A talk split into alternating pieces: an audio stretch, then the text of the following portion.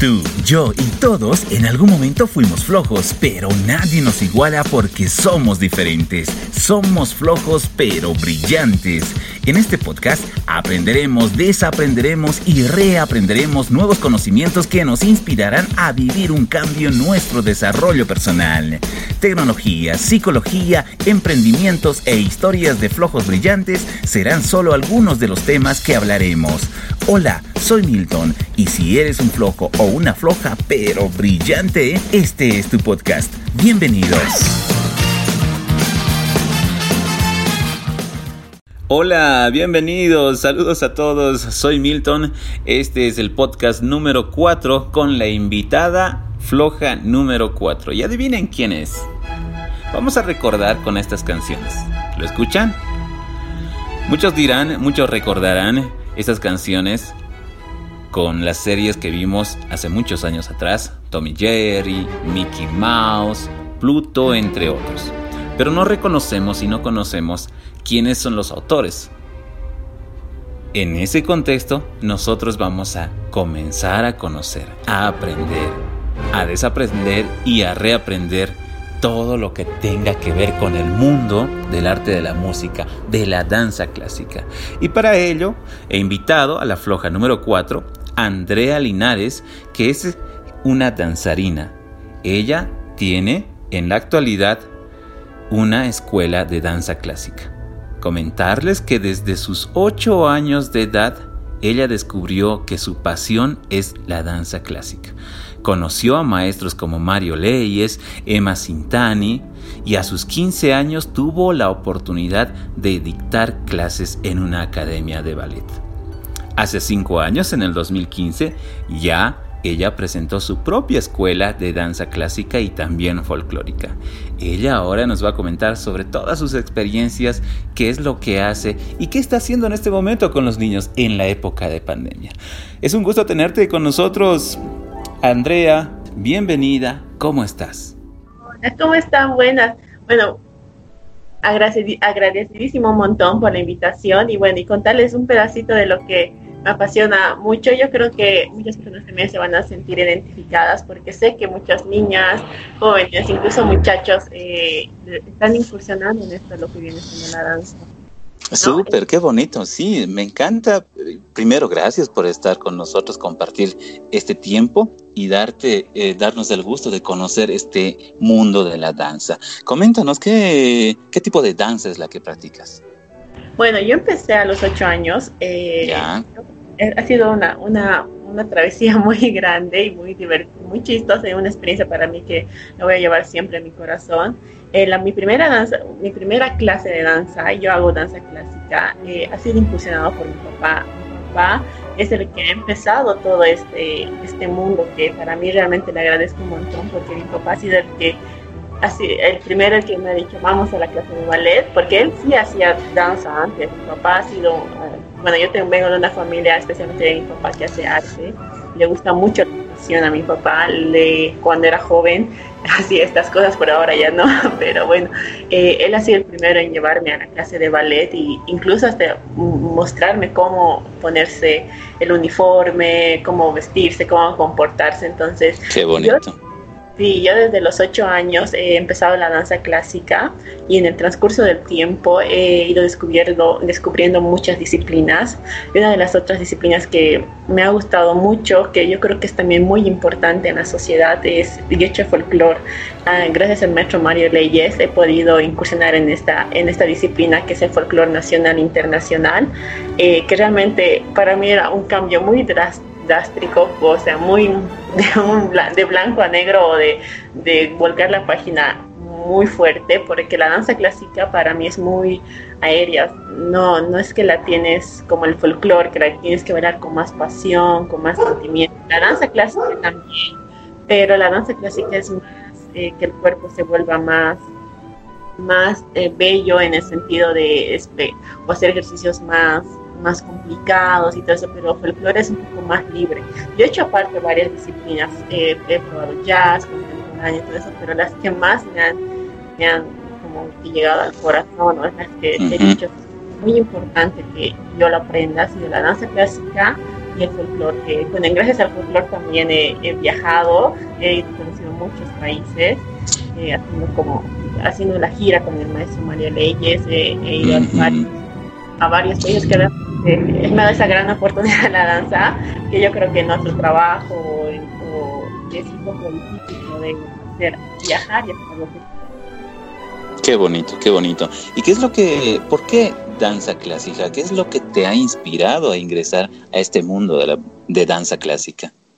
Eh, la danza clásica para mí yo creo que es como que la rama importante, es como el tronco de las siguientes ramas a, lo que viene, o las siguientes disciplinas que vienen siendo en el ámbito del baile, ¿no? Porque es, yo he visto que si tú, o en el extranjero mayormente, he visto que si tú no tienes una danza clásica desde muy pequeña, eh, o lo, trabajas desde muy pequeño, al, al crecer eh, y hacer otras ramas de danza clásica, o sea, otras ramas que no sean danza clásica, ayuda bastante en, el, en cuestión de, de, limpieza. La danza clásica te da mucha disciplina y eso es lo que a mí me, lo que me ha gustado, porque he visto que la danza clásica no es tan fácil como uno ve, necesita mucha concentración, mucho trabajo corporal y horas y horas realmente de, de, trabajo para querer Siempre.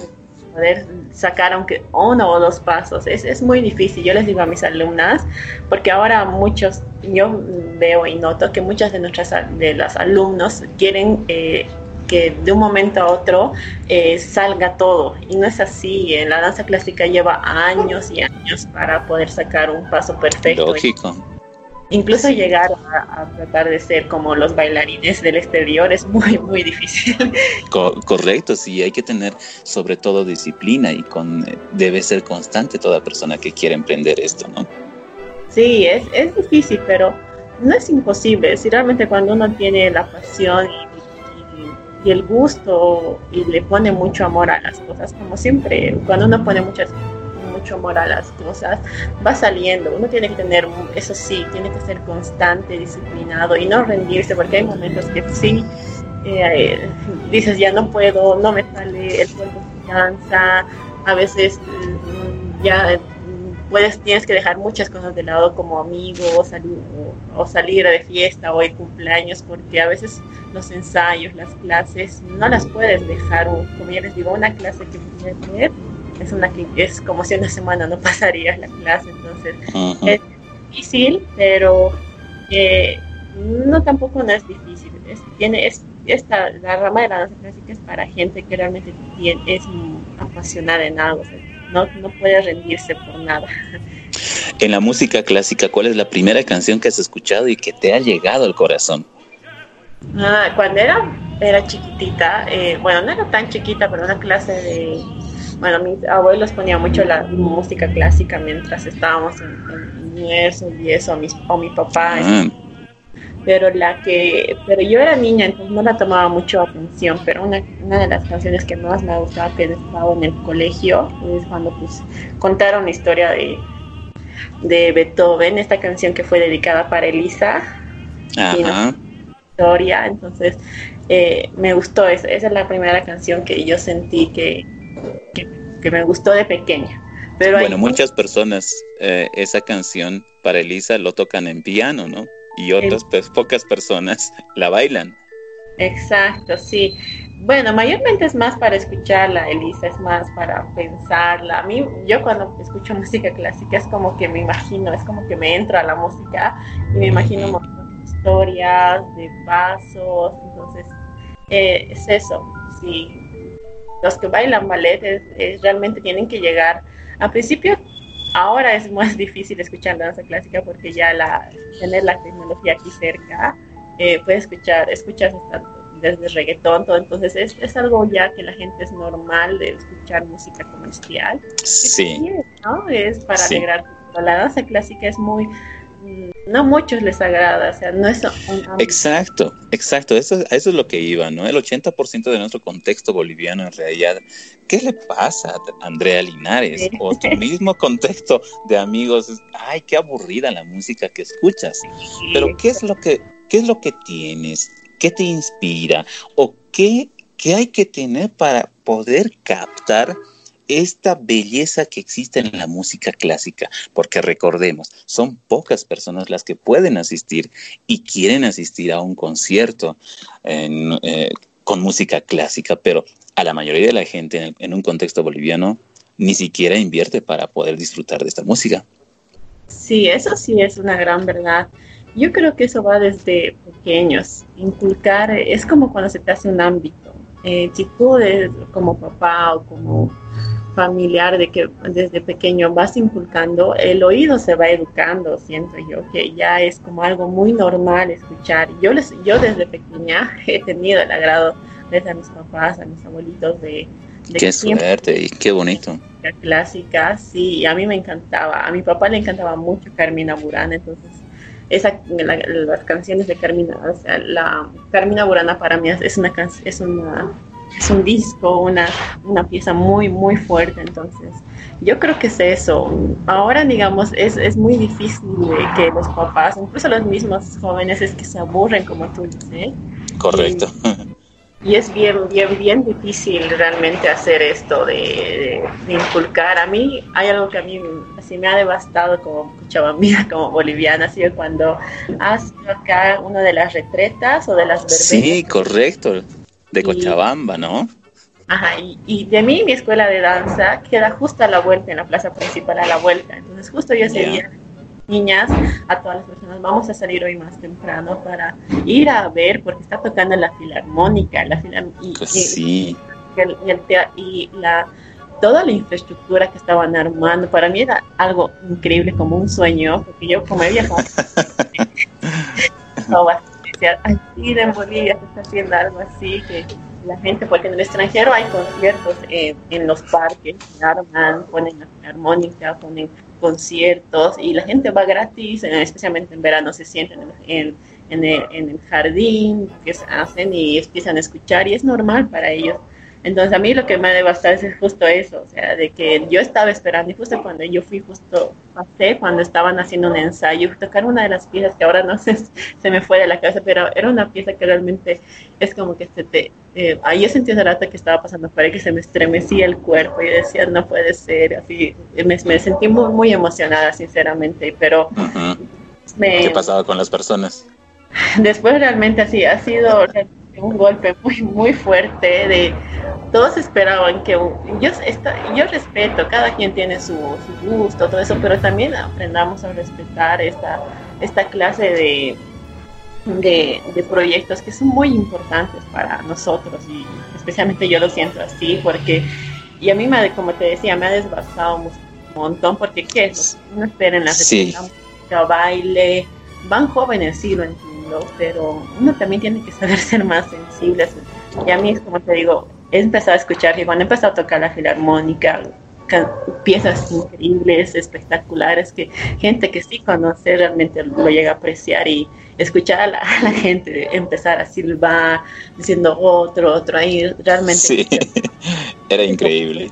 Estamos perdidos, decía, porque... Mm. No sé, me da mucha, mucha pena, decepcionada y, y yo creo que es eso, nos, nos podría decirte que tal vez como papás o, o que empiecen a hacer este, porque tampoco no estamos acostumbrados nosotros los cochabambinos a, escuchar música clásica por cualquier lado, ¿no? Entonces, si nosotros hacemos conciertos gratuitos, poco a poco yo creo que, especialmente los niños que vayan y, y empiecen a, a, estos conciertos que sean gratuitos, puedan escuchar y todo eso, entonces poco a poco yo creo que se va que se va, la sociedad se va acostumbrando a tener estas cosas, porque mayormente hay, hay retretas, de grupos folclóricos. Yo, yo, a mí me encanta la música folclórica, pero también sepamos aceptar también que la danza clásica es muy, muy importante para la sociedad. Correcto, y hay que empezar, sobre todo, eh, inculcar, fomentar ampliar la mente en cuanto a música. Si bien escuchamos en Bolivia música folclórica, música con zampoñas, con guitarras, hay otro tipo de música que también se toca con estos mismos instrumentos. Entonces debemos educar a nuestros hijos, a nuestros hermanos, a nuestros familiares o amigos a escuchar o invitarles a algún lugar para empezar a que conozcan otro tipo de música. Y es así que vamos a encontrar. Y tú, Andrea, estás haciendo en este momento un buen trabajo, porque si bien en ese contexto de amistades de 50 personas eres la única, de aquí a unos 20 años ya tendremos al menos tres personas que van a estar haciendo lo mismo. Sí, yo realmente es lo que trato de inculcar a las niñas. O sea, a veces yo, las veo en sus caritas que sí se cansan porque la música clásica es, como te digo, es, es cuestión de agarrarle el gusto y tener la costumbre. Y yo sé que las niñas, las niñas ahora están, o los niños están acostumbrados a escuchar la música, como te digo, de reggaeton y todo eso. Y eso también va, va algo que yo lucho y me gustaría que muchas, o si es que algunas directoras de kinders, colegios están escuchando o, logran escuchar, que realmente que se eh, que pongan un poquito de inversión o que den la materia, incluso en las horas cívicas, uno cuando hacen el Día del Padre o el Día de la Madre, pone músicas que yo sé que es normal, ¿no? Músicas más alegres, más movidas, pero es eso, desde, desde que están chiquitos, desde el kinder, pre-kinder, ayudarles en los, en los kinders, al, en los talleres iniciales, a, que haya esto, esto de las de que ya sepan cuál es la música clásica o cómo o, hacerles escuchar o, explicarles de los instrumentos, incluso con danza, con ballet, las niñas desde muy chiquitas y niños también se van a ir. Señoras y señores, bienvenidos estudiantes. Vamos a recibir con un fuerte aplauso a Andrea Linares, que nos va a cantar en este Día del Niño Arroz con leche. va a cantar. ¿Qué es lo que hay que hacer, Andrea? Yo creo eso, eh, tratar de inculcar desde pequeñitos a los, a los, más niños la que viene siendo danza clásica. Tal vez y, escuchar también, incluso he escuchado, eh, hay, un, hay, un, hay un DJ muy famoso que se llama Love y que, hay, que, que es brasilero, que ahora que se ha puesto mucho la música electrónica de moda, que a mí me encanta también he escuchado una composición de Alok que es con la canción de Mozart, la de Symphony, y realmente es demencial esa pieza, entonces tal vez... Bonita fusión. Sí, tal vez sí. Y hay, y hay música, si uno busca música clásica con fusión con música moderna, eso hay muy buenas composiciones que poco a poco tendrían que los jóvenes y buscar. Eh, estas cosas. Cuando uno le gusta realmente va encontrando los modos de ver esa visión y también los artistas, ¿no? De, fusionar esto que viene en la música clásica con, con, estas nuevas ideas y no realmente sale muy buenos, muy buenos proyectos, muy buenas, muy buenos temas a lo que yo he ido escuchando varias, varios temas que tengo por ahí, sí. Así es. Estamos entrevistando a Andrea Linares, ella es cochabambina, desde sus pequeños años, ocho años que está en este arte de la danza y la danza clásica. Vamos, y bienvenida Andrea, porque vamos a seguir comentando sobre lo que haces. Vamos a hacer un paréntesis, porque también tenemos que conocer por qué estás aquí, por qué estás en este podcast. Dime, ¿cuál es el concepto que tienes de flojo o floja? El concepto de flojo, flojo.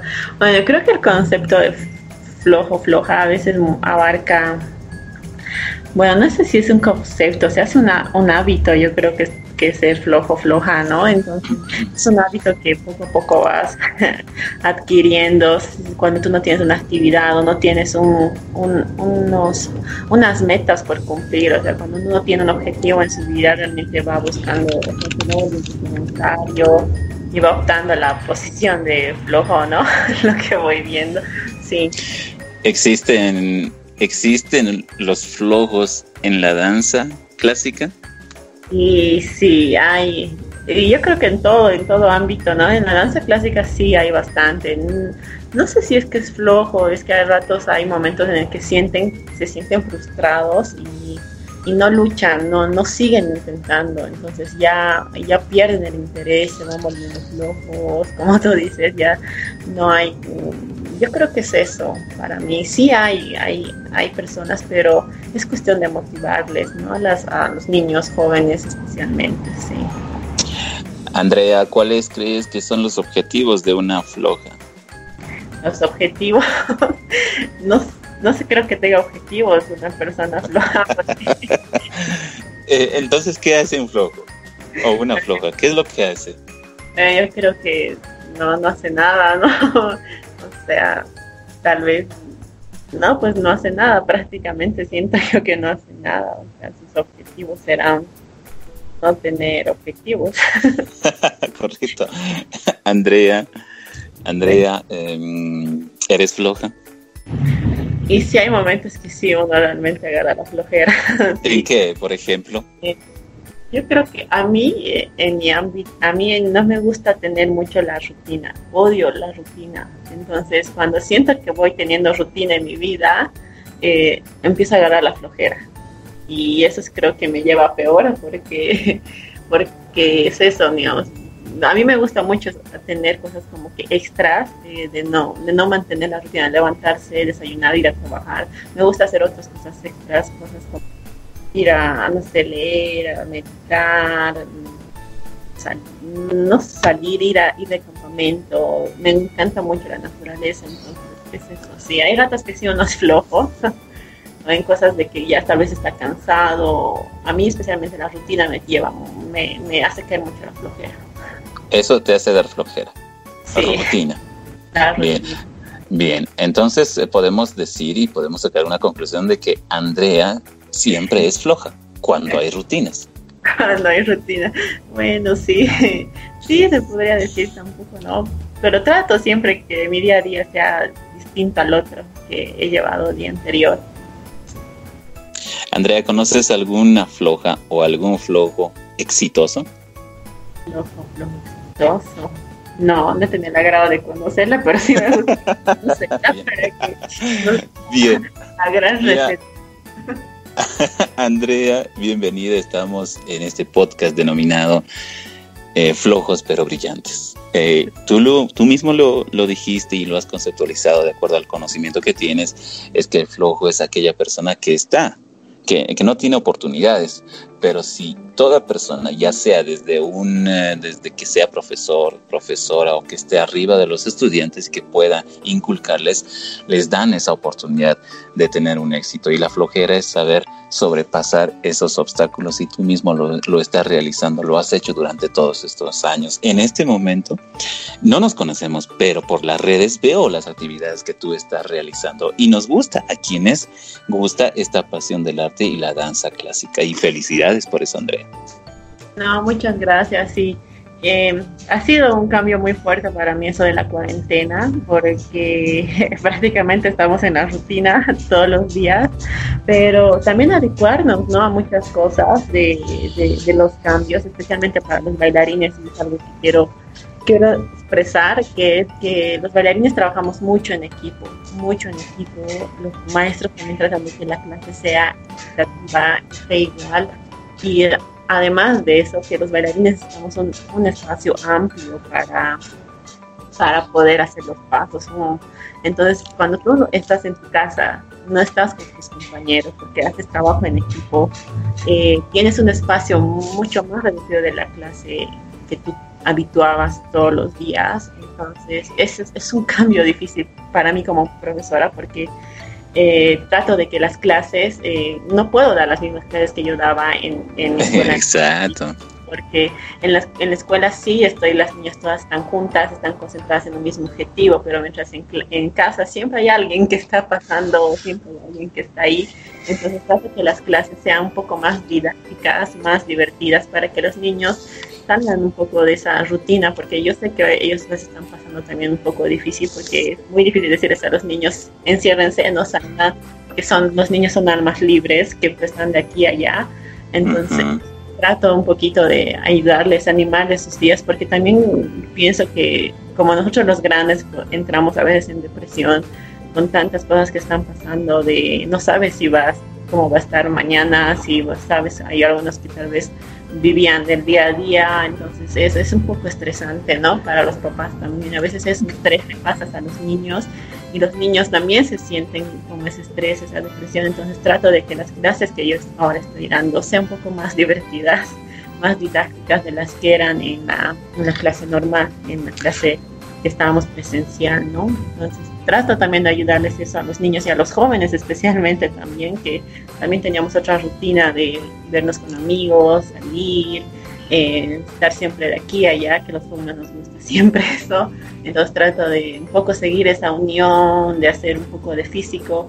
Con la danza pensamos mucho corporalmente, entonces eh, como que aventarnos, o sea, interiorizarnos nosotros, eh, ayuda bastante porque sales un poquito de todo este caos que estamos viviendo.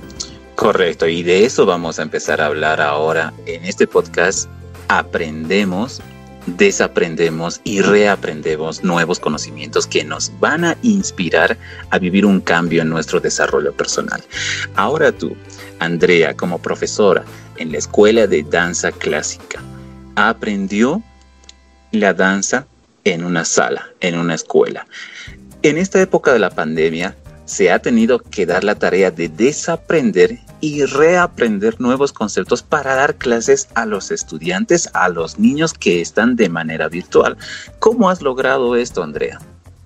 Bueno, eh, ha, sido, ha sido realmente difícil. El primer, me acuerdo que en la primera clase me, frustrado, me frustré mucho porque decían no es lo mismo, pero he empezado como que a explorar, a, a ver, a, a, eh, a, aprender de los mismos niños porque yo veía que no era lo mismo, que se distraían muy rápido, entonces he empezado a hacer ejercicios más, más didácticos con ellos para que se concentren más hacia mí, porque en casa, como yo te explicaba, es muy difícil.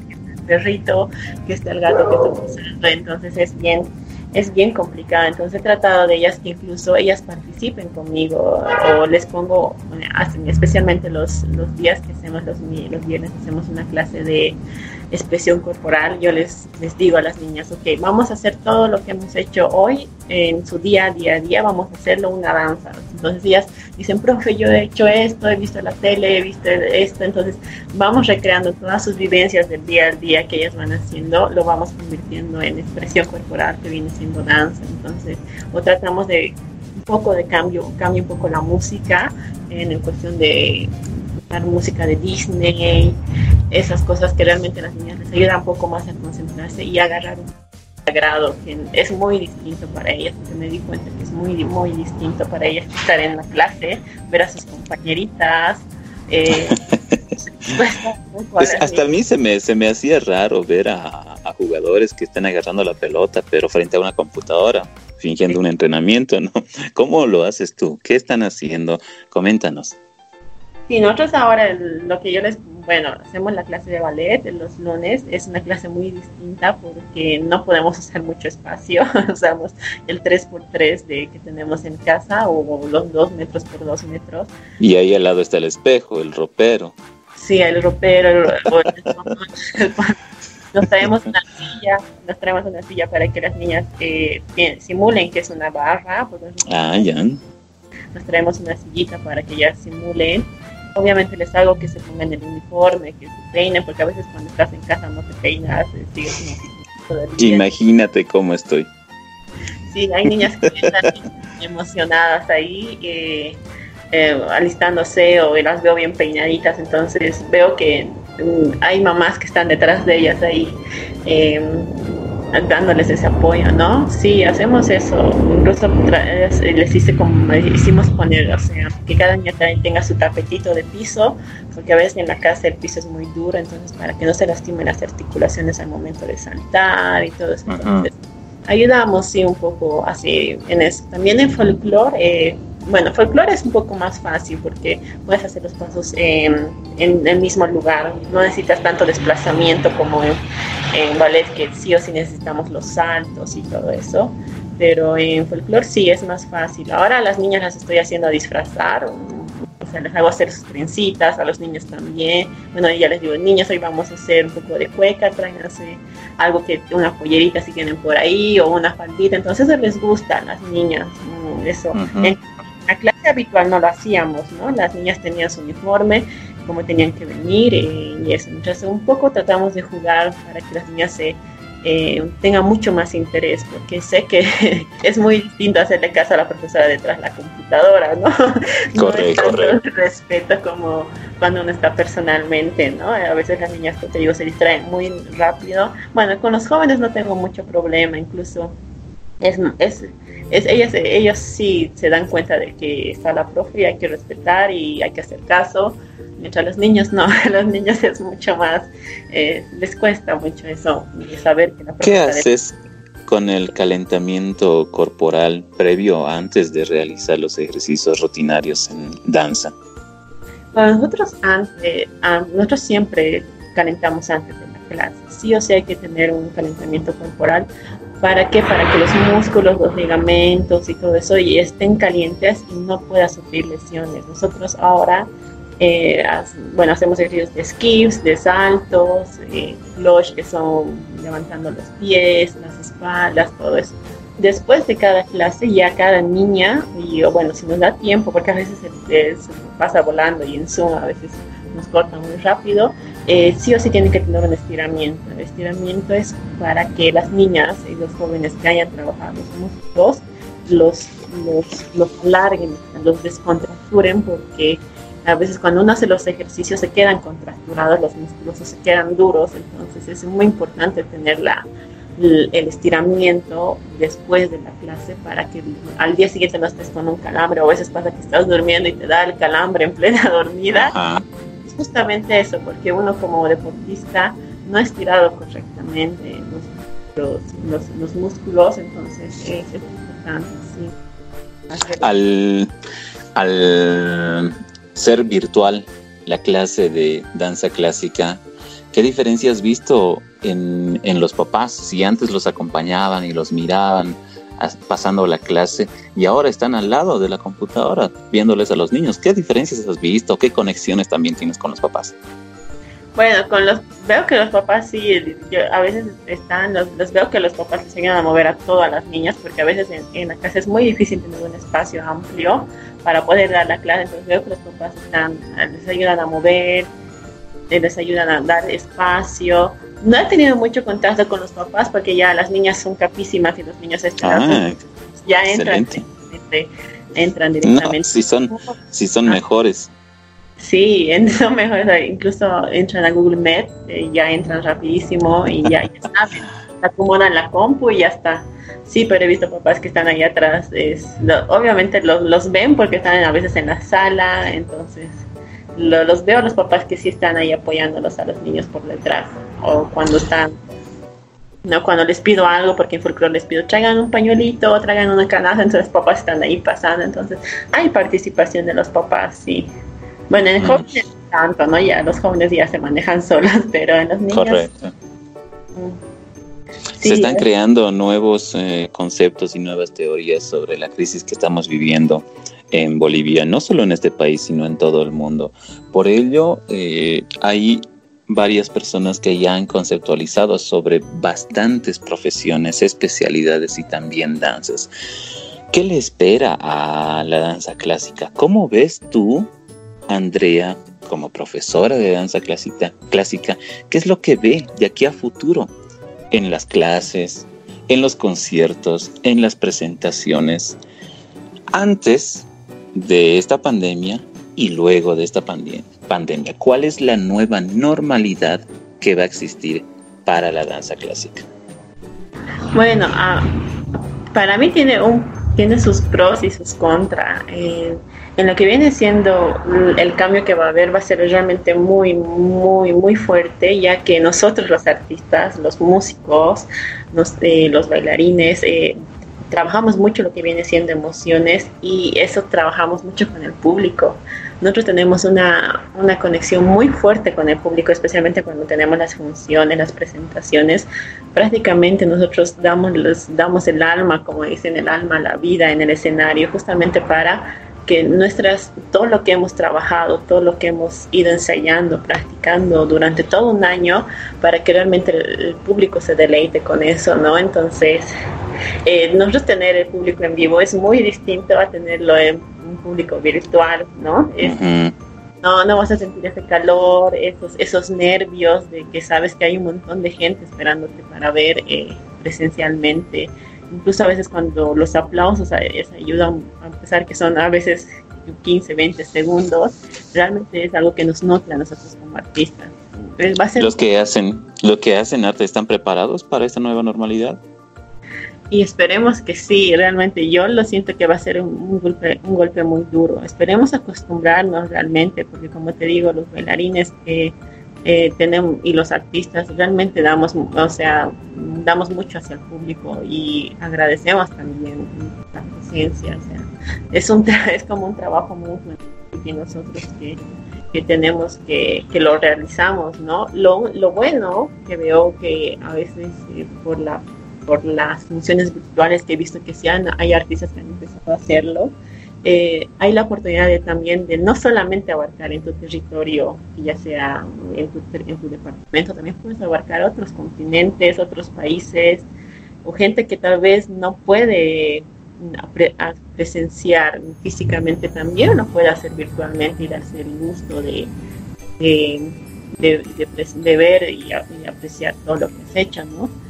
Correcto. Como te digo, tiene sus pros y sus contras. Lo bueno es que sí vamos a poder eh, pasar o, proyectarnos a otros países, otros departamentos, gente que tal vez no nunca ha podido ver danza clásica, tal vez en, pueblos, localidades, que es muy difícil que la gente de otros lugares aledaños venga al teatro y pueda ver o tal vez hacer funciones gratuitas también justamente para eso, ¿no? Para la gente que tal vez ¿Cómo te estás imaginando, Andrea, tus clases eh, para fin de año, cuando termine todo esto? ¿Te, imaginas con niñas con barbijos, con mucha higiene y todo ello?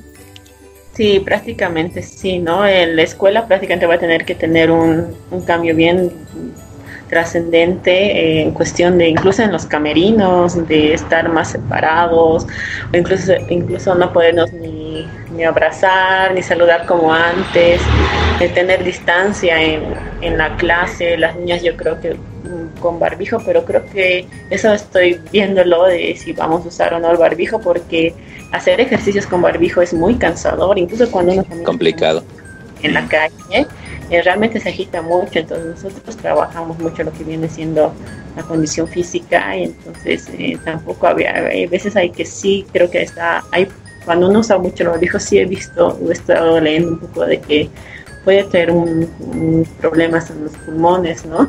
Hay porque prácticamente respiras tu propio, tu propio aire, no estás respirando lo que corresponde para ingresar entonces sí, vamos a tener todas esas medidas eh, de bioseguridad hasta que, hasta que aparezca la vacuna, que creo que es la única solución que nos va a dar tranquilidad a volver a un mundo que teníamos antes, ¿no? Sí, estamos conversando con Andrea Linares, ella es amante de la danza clásica y la primera canción que yo escuché eh, hace muchos años fue La Danza de las Flores o El Vals ah. de las Flores. Sí, el Vals de las Flores. el Vals de las... Esa es la canción, la primera canción que he escuchado y que me sigue gustando más que las demás, que de las todas que he escuchado, ¿no? Y en estos últimos cinco años he conocido a André Ri también, que me ha encantado la forma en la que atrae a su público. Sí, para que sí. Hay, el, el Vals de las Flores es una, es una pieza muy icónica, muy, muy linda. Incluso hasta en la película de La Cenicienta escuchas la, la, el Vals de las Flores. Sí, gracias, gracias a Dios, esas películas de Disney que teníamos antes realmente llevan muchas canciones. Han hecho como que muy como prioridad en, en esta en la música. Clásica, ¿no? Sí, correcto. Y cuando alguien escucha una música clásica que no sabe el autor o quién lo canta, y dice, ahí está la canción de Tommy Jerry, o ahí está la canción de Pluto. No, pues acá en, en los viejitos o en la Blancanieves, entonces es eso. Sí, realmente es, es, lindo. Esperemos volver pronto a la normalidad, realmente es, es, es, difícil lo que estamos viviendo, pero también hay, siento que hay en, en el mundo. Ha habido un cambio, yo lo he visto así, no, no veía tanta sensibilidad en la, en la humanidad, en la gente. Con esto realmente me estoy dando cuenta que la gente se está volviendo más humana. No, ya no vivimos en una burbuja, no, realmente se está, mucha gente se está, se está mm, como que dando cuenta del cambio ambiental,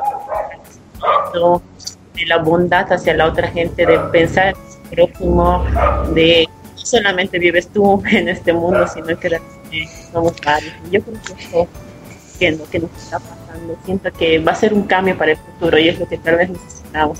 Ojalá que nosotros los jóvenes de ahora nos demos cuenta y sigamos así, porque eso nos va a ayudar a tener un cambio realmente para el futuro.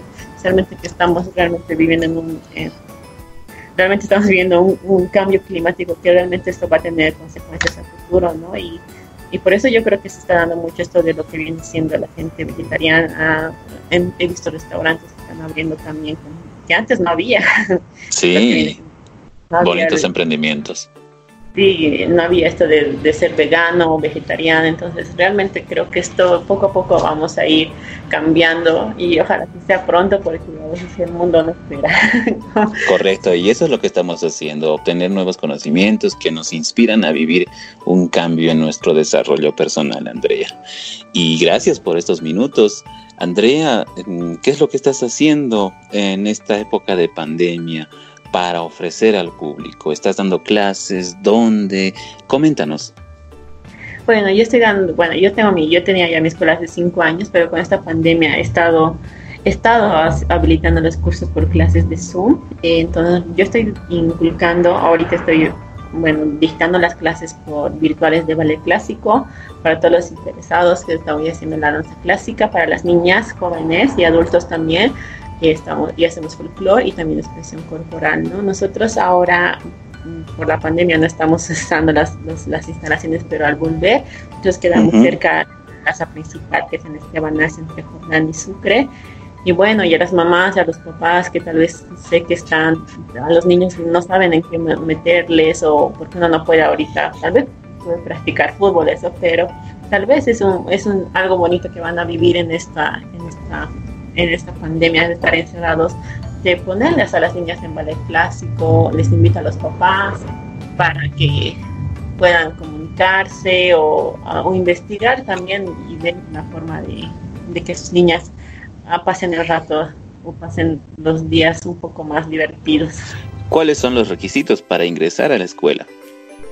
Bueno, los requisitos no son difíciles, son muy fáciles, realmente tener mucho interés, mucha pasión y mucho, hay que ser muy constante, ¿no? Entonces, esos son los únicos requisitos y por el momento tener una compu en internet que no que sea un poco, que sea, que no se corte y, tener una tablet, un móvil o la computadora o el ordenador que tenemos frente y tener un espacio de 3x3 que por el momento es lo que estamos usando no necesitamos un espacio amplio y bueno, y eso, las ganas, ¿no?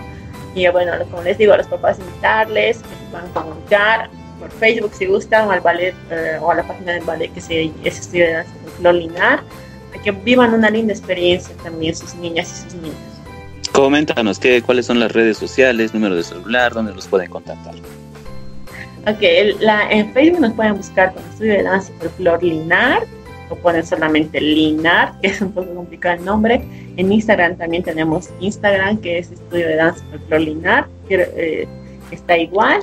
Y también tenemos TikTok, que ahora está puesto muy bien, para subir y ver un poquito, que también está con el ballet Linar en TikTok. Excelente. Pueden comunicar si quieren a, por vía WhatsApp directamente a, a mi número que es el 727 68 168 y me pueden contactar con Andrea Lina. Si se han escuchado ese podcast, tienen una clase gratuita por, por, dar referencia de, de, este podcast. Muy bien, una clase gratuita tenemos. Se ganan todos los que están escuchando y pueden comunicarse con Andrea. Andreita, ¿cuál es la canción que más te gusta? Sin pensar. Ahora, ahora rápido, me gusta una que es de Baluna, que es la de la última que salió. Ya la estamos escuchando. Mientras escuchamos la, la, canción favorita de Andrea. Andrea, muchas gracias por darnos y regalarnos estos minutos y comentar sobre tu experiencia en este podcast. No, ustedes más bien agradecida por la entrevista, por contar un poquito de todo lo que estamos viviendo y bueno, y decirles que no se desanimen, que vamos a salir muy pronto de esto y que vamos a salir con más ganas. Eh, sé que nos dando una gran lección de vida y cuidemos por lo menos a eh, y, cuidemos mucho a nuestros seres queridos, especialmente a nuestros abuelitos y abuelitas, que es los que están, eh, son los más vulnerables, y cuidarnos a nosotros, ¿no? Hasta que pase todo esto. Gracias, Andrea, muchas gracias. Eh, cuídate siempre y comparte toda la experiencia que tienes y los conocimientos con todos los niños y con todas las personas que van a ir hacia ti. Ha sido una entrevista muy bonita y terminamos esta, este podcast de flojos pero brillantes. Ahí está la floja número 3 y ha sido brillante y sigue brillando ahora. Gracias, Andrea. No, a ti un saludo. Gracias. Chao. Chao. No me asustes porque ya estoy acostumbrada a sentir tus pies con los míos, temblando de frío. Pero fui en diagonal y tu lado estaba vacío. Ay, me pregunto si se acaba el mundo. ¿No te gustaría que se acabe estando juntos? Yo sé que tú sabes que amarnos de lejos no es igual. Yo sé que tú sabes que extrañarnos así nos hace mal. But if the world was ending, you'd come over, right? You'd come over and you'd stay the night. Would you love me for the hell of it? All our fears would be irrelevant. Si el mundo se acaba, tú vendrías, ¿verdad? Los dos cayendo con la gravedad. Tú vendrías aunque pueda ser que esta sea nuestra última vez. If the world was ending, you'd come over, right? You'd come over right. You'd come over, you'd come over, you'd come over right.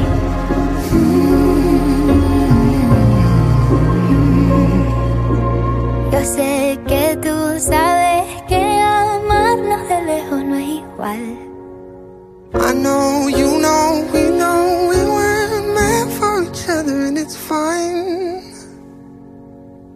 But if the world was ending, you'd come over right. You'd come over and you'd stay the night Would you love me for the hell of it? All our fears would be irrelevant Si el mundo se acaba, tú vendrías, ¿verdad? Los dos cayendo con la gravedad Tú vendrías aunque pueda ser Que esta sea nuestra última vez If the world was ending You'd come over right? You'd come over, you come over, you come over right? Mm. If the world was ending, you'd come over right